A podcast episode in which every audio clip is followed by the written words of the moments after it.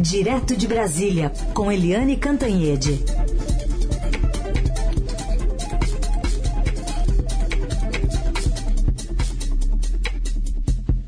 Oi, Eliane, bom dia. Bom dia, Raíssen, Carolina, ouvintes. Oi, Eliane, bom dia. Bom, ontem a gente estava naquela expectativa da fala do presidente Bolsonaro, que se consolidou um pouco depois e veio cheia de recados e, de novo, daquele pires na mão que a gente já é, imaginava que surgiria. Mas eu queria que você fizesse uma análise mais ampla também dessa, desse pronunciamento de, de quase seis minutos do presidente Bolsonaro ontem na cúpula do clima. É, primeiro, né, foi uma certa surpresa, porque a gente estava esperando que o presidente Bolsonaro fosse o sexto a falar, porque tem uma relação distribuída pelo Departamento de Estado norte-americano com a lista dos participantes, e naquela lista ele era o sexto. Mas não, aparentemente não significava que ele seria o sexto a falar. Ele acabou sendo o décimo nono. E por essas coincidências da vida, ele foi o décimo nono exatamente na hora que o presidente Joe Biden saiu da conferência porque tinha um compromisso interno é, na Casa Branca. Ou seja, aquelas coincidências, sabe, gente? O chato é que como o presidente Bolsonaro foi o último presidente do G20 a reconhecer a vitória do Biden, como o presidente Bolsonaro trabalhou contra a campanha do Biden a, falou, a favor do Trump, que era o adversário dele, fica, ficam essas coisas esquisitinhas, sabe, é, é, pipocando na cabeça da gente. Será que foi só uma coincidência mesmo? Mas o fato é o seguinte, no conteúdo, o presidente confirmou é, aqueles três eixos que eu tinha dado aqui ontem. Né, os três eixos uh, de, primeiro, é, o equilíbrio das emissões em 2050, não mais em 2060, ou seja, antecipando 10 anos. Segundo, dobrar as verbas de fiscalização. E terceiro, a redução do desmatamento a partir de agora já e com meta para 2030. Agora, o interessante é que a pessoa que me passou é, antecipadamente o discurso, quer dizer, as dicas sobre o discurso, ela tinha visto o texto e no texto original que o presidente é, leria, estavam, na hora que ele falava dobrar as verbas de fiscalização, estavam os valores de 115 milhões para 230 milhões mas no discurso que ele acabou lendo foram retirados os valores. Ele manteve o compromisso de dobrar as verbas de fiscalização, mas retirando os valores, provavelmente porque o orçamento está sendo ainda é, aí dependendo né, da, da sanção, que será hoje, o orçamento mais atrasado em 15 anos, e provavelmente por isso ele tirou os valores, mas Uh, outra dúvida que fica é o seguinte, quando o presidente fala em dobrar as verbas de fiscalização, fica aquela dúvida, dobrar as verbas para quem fiscalizar? Porque, na verdade, a gente sabe que há um desmanche grosseiro do IBAMA, do ICMBio, né? Teve o ataque ao INPE, até o presidente do INPE foi demitido, super é, prestigiado é, presidente Galvão, Ricardo Galvão, enfim. É, e aí a gente fica com a pulga atrás da orelha, porque o nosso André Borges, repórter da, do Estadão aqui em Brasília, ele já fez uma reportagem dizendo que a intenção do governo é criar uma força tática é, com militares da reserva para fazer a função, a missão dos fiscais do IBAMA. Ou seja, em vez dos fiscais que trabalham nisso a vida inteira, os militares da reserva é que iriam lá fiscalizar crimes ambientais. Será que é para isso que o presidente está é, dobrando a verba de fiscalização? Essa é uma dúvida. É, o presidente também, é, eu escrevi um texto que saiu ontem é, na, na, no nosso portal, saiu hoje na, no nosso impresso, no jornal, dizendo o seguinte, que o presidente Bolsonaro, ele apagou os dois últimos anos de política ambiental no Brasil. Portanto, ele apagou o governo dele na política ambiental, porque ele ficou citando todos os os, as vitórias do Brasil nessa área foram todas antes dele, né? A questão é, da, do, do, do, ambiente, das florestas, é, de, de, de, proteção do, dos biomas, etc. Eu disse, ué, ele está fazendo a maior propaganda ali da Marina Silva, da Isabela Teixeira, das ministras do Ambiente dos governos anteriores. Critica tanto, mas na hora que precisa mostrar o que tem de bom no Brasil, ele tem que recorrer ao que foi feito nos governos anteriores, porque no governo dele não tem muito o que mostrar, não. Mas, no fim, o presidente mostrou essas coisas todas, esses índices positivos do Brasil, que foram conseguidos a duras penas ao longo de décadas, inclusive a legislação ambiental brasileira, que é top, né? É super de vanguarda no mundo.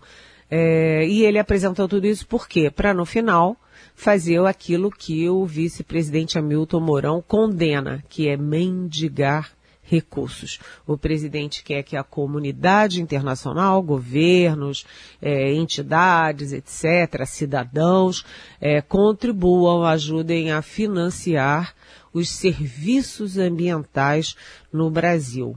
E aí fica todo mundo se perguntando, vem cá, e aqueles 2,9 bilhões do fundo da Amazônia, que por ações do governo Bolsonaro foram suspensos pela Noruega, pela Alemanha, enfim, pelos financiadores do fundo.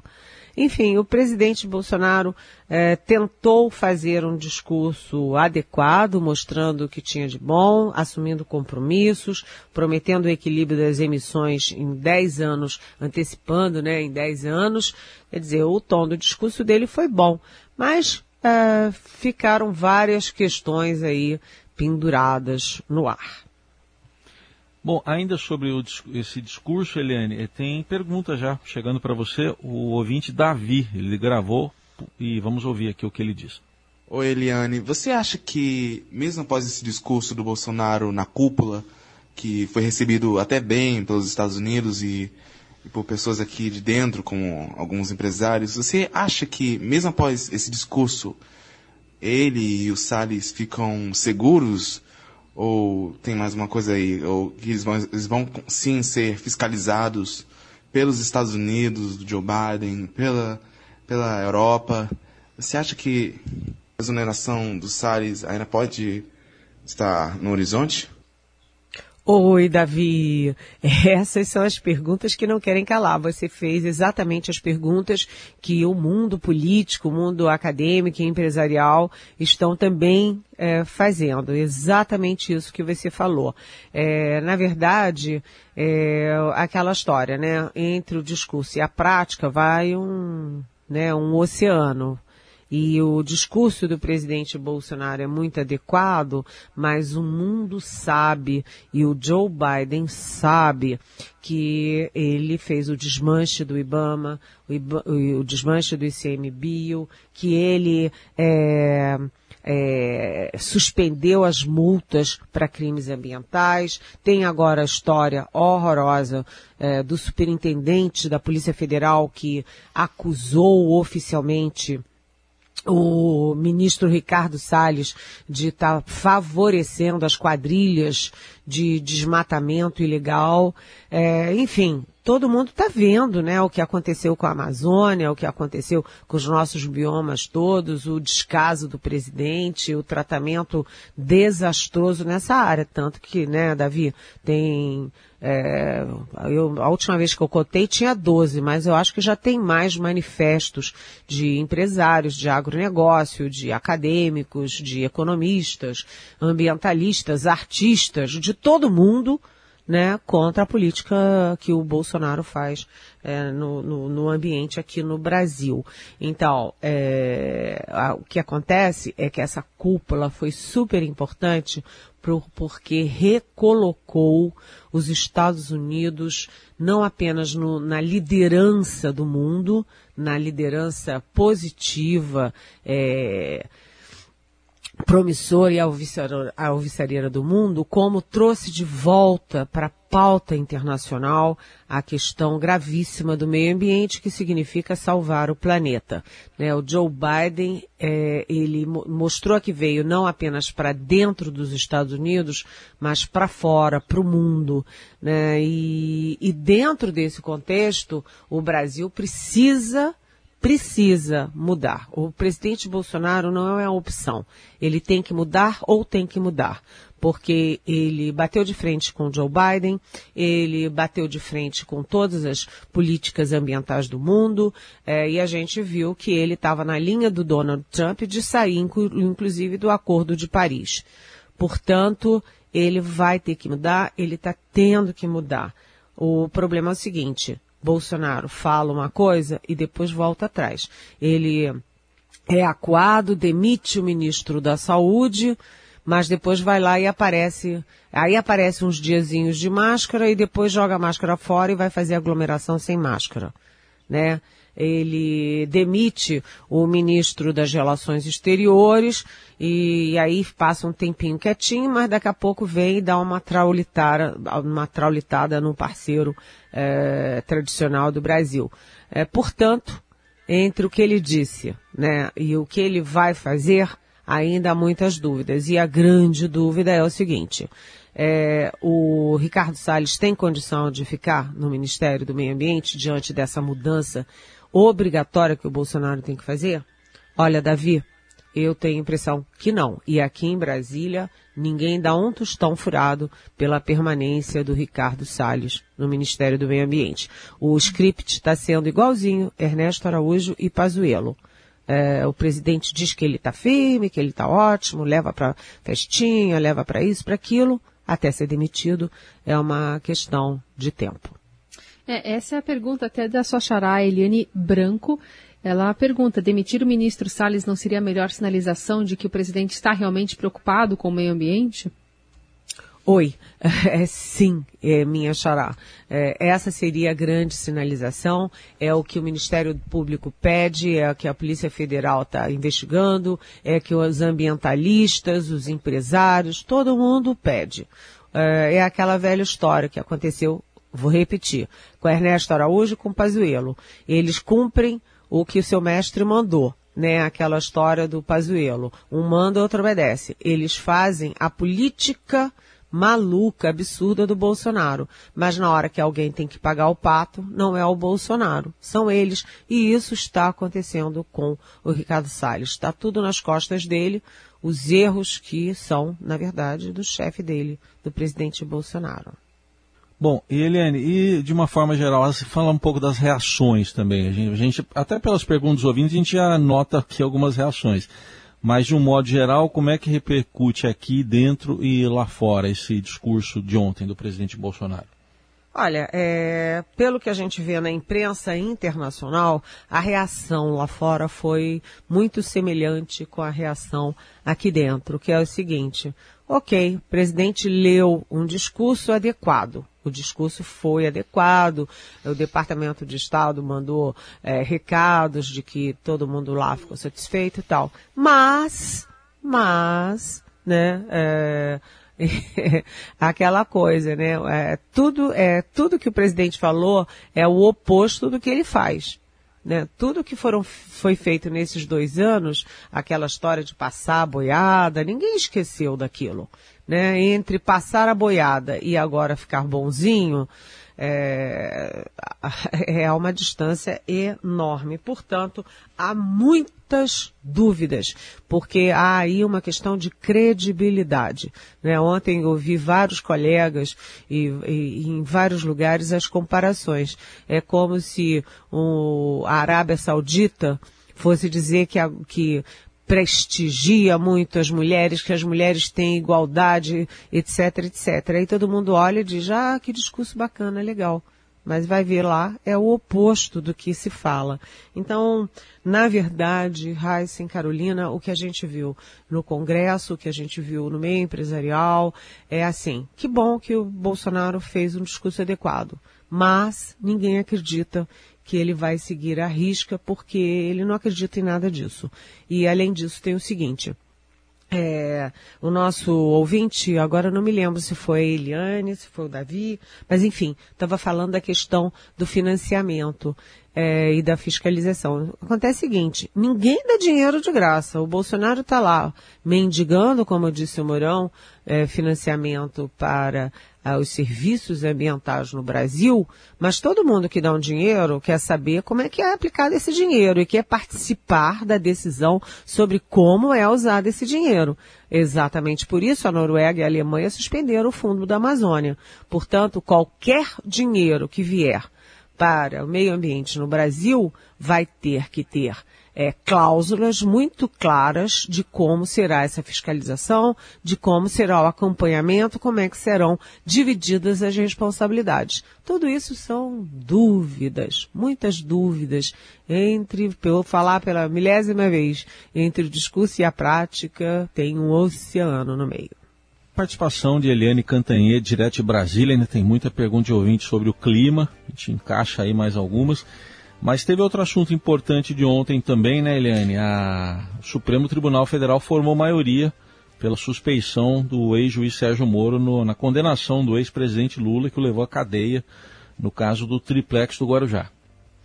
É, exatamente. É, é, foi uma decisão super importante, super importante, mas era prevista.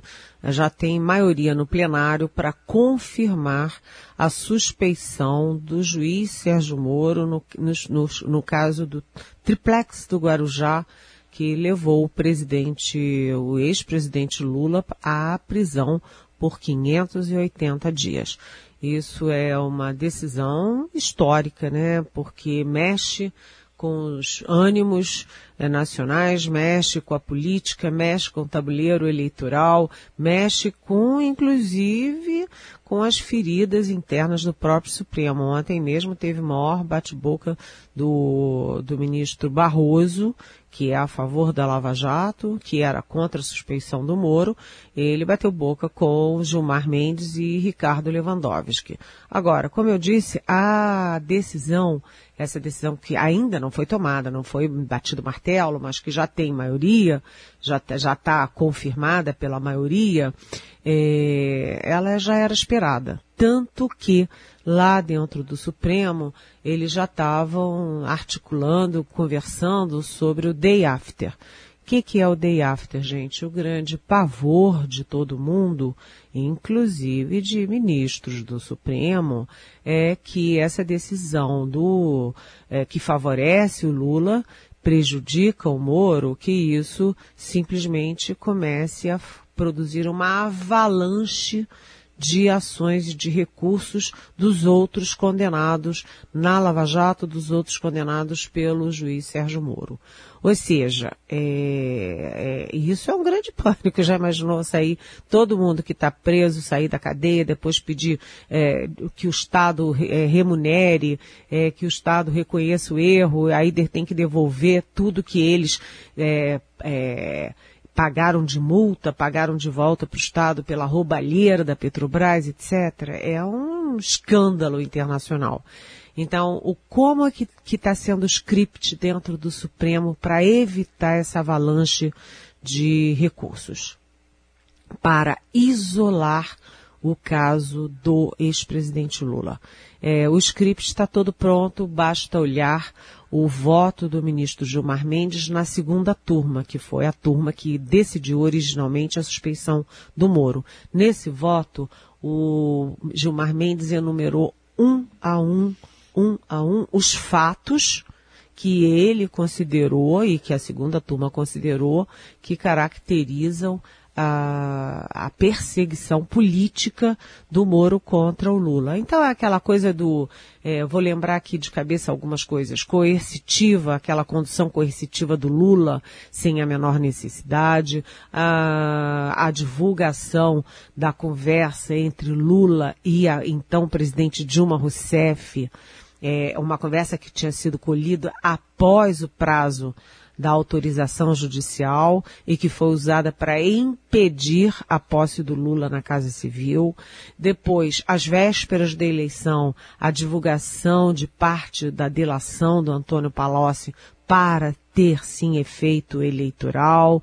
Enfim, tudo isso foi elencado pelo Gilmar Mendes para mostrar eh, ou tentar comprovar que o juiz Sérgio Moro tinha uma perseguição política contra o Lula para evitar que o Lula disputasse e ganhasse a eleição uh, para a presidência da República em 2018.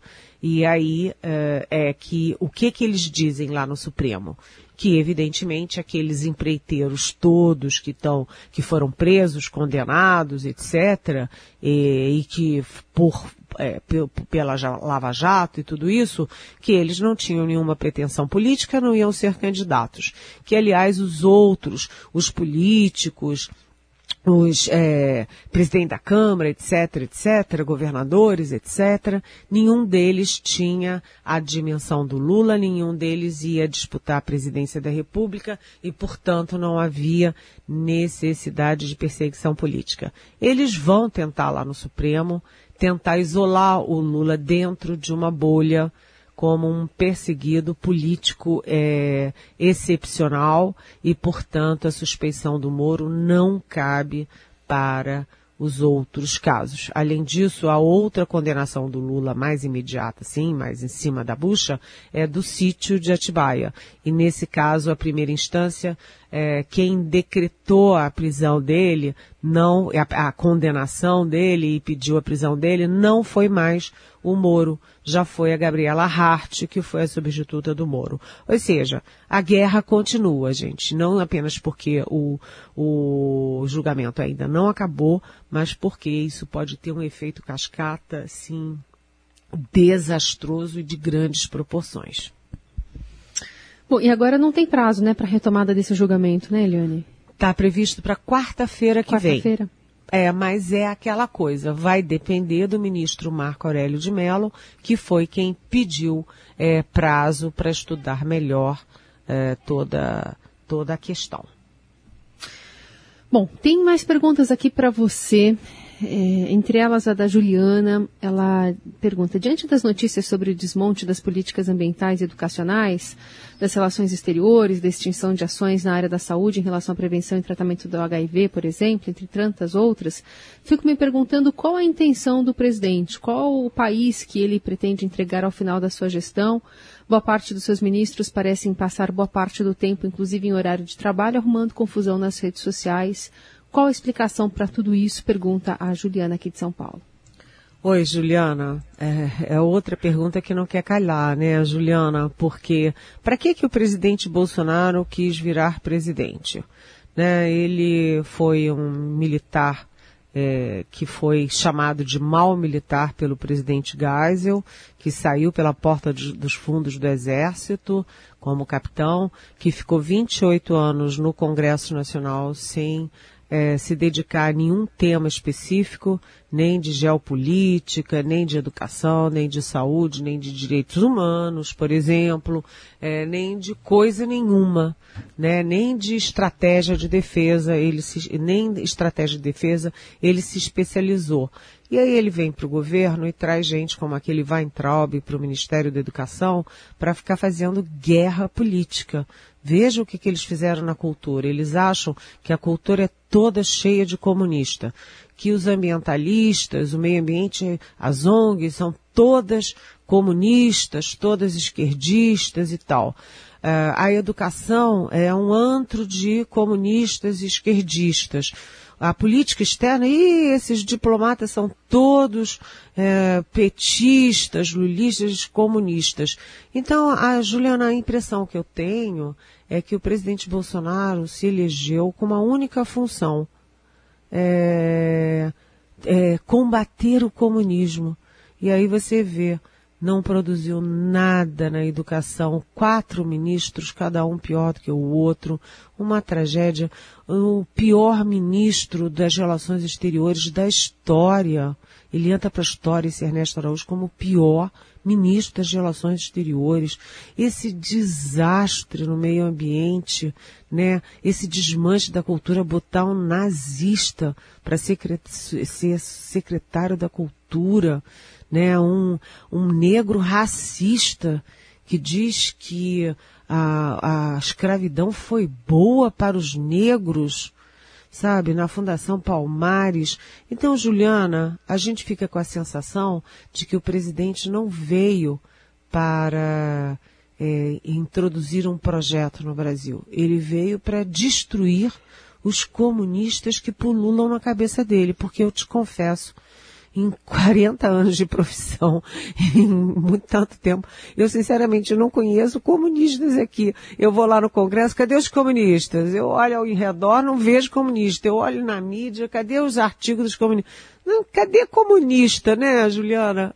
E aí é, eles vão para a internet e ficam alimentando essa guerra contra um inimigo inexistente. Eu acho que você tem razão.